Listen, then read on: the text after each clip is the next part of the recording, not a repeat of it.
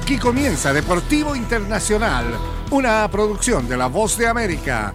Les informa Henry Llanos. La cifra récord de 50.400.000 adultos en Estados Unidos planean apostar este año en el Super Bowl un total de 16 mil millones de dólares, según pronosticó la Cámara Empresarial de la Industria del Juego. La American Gaming Association pronostica que uno de cada cinco adultos apostará en la final del campeonato de fútbol americano que se juega el domingo, en la que se enfrentan los Eagles de Filadelfia y los Chiefs de Kansas City.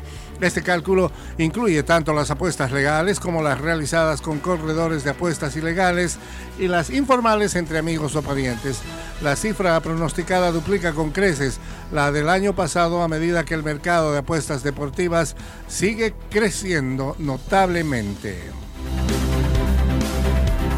Y LeBron James es el nuevo rey de los puntos en la NBA mediante un paso atrás y un salto a 10,9 segundos de que concluyera el tercer periodo del partido el martes ante el Thunder de Oklahoma City.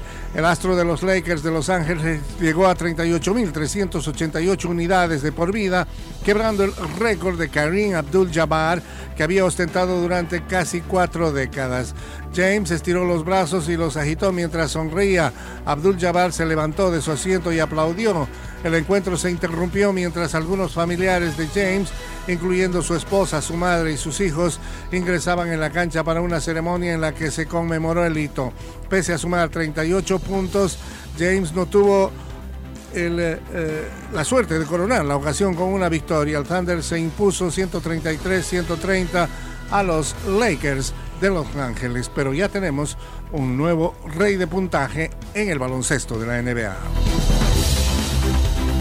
y los ataques de odio contra el futbolista Vinicius Junior con un problema en el fútbol español y deben abordarse, indicó el técnico del Real Madrid, Carlo Ancelotti. El delantero brasileño Vinicius, quien es de raza negra, ha sido objeto de ataques de odio desde que llegó a España en el 2018.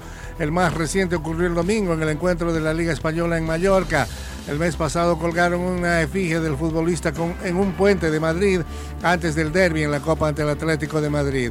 Vini tiene que defenderse, tiene que defenderle los compañeros, preguntó Angelotti el martes, el día anterior al debut del Madrid en el Mundial de Clubes en Marruecos. El problema es de Vini, parece que el problema es él, pero es lo que pasa a su alrededor, es un problema de fútbol español yo que soy parte del fútbol español creo que hay que resolverlo, dijo.